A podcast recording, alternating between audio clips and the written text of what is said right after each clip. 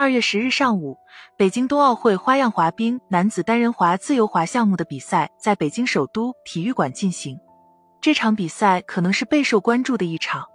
曾蝉联过去两届冬奥会该项目的冠军羽生结弦，在本届冬奥会上挑战了花滑界的最高难度四 A 动作，但遗憾前两个动作都摔倒在了冰面上，最终获得一百八十八点零六分，总分二百八十三点二一分。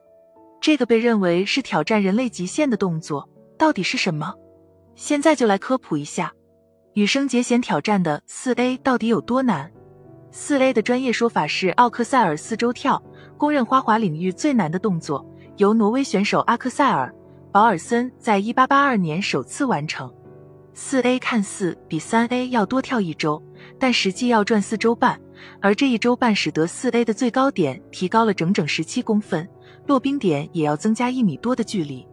为了准备好这些必要条件，运动员在腾空前必须要将速度提高百分之十。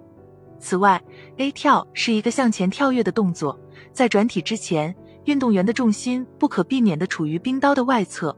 如果稍不注意，冰刀极有可能发生横向打滑，危险性很大。羽生结弦在北京冬奥会选拔赛的赛前公开训练赛上，曾首次成功完成四 A。但也难以轻松驾驭。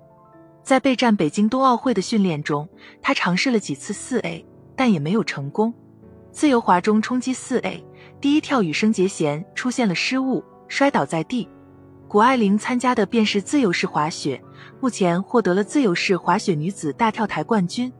与其他滑雪项目不同，自由式滑雪的运动员可以选择尝试更多类型的动作，典型且难度较大的动作包括翻腾和旋转。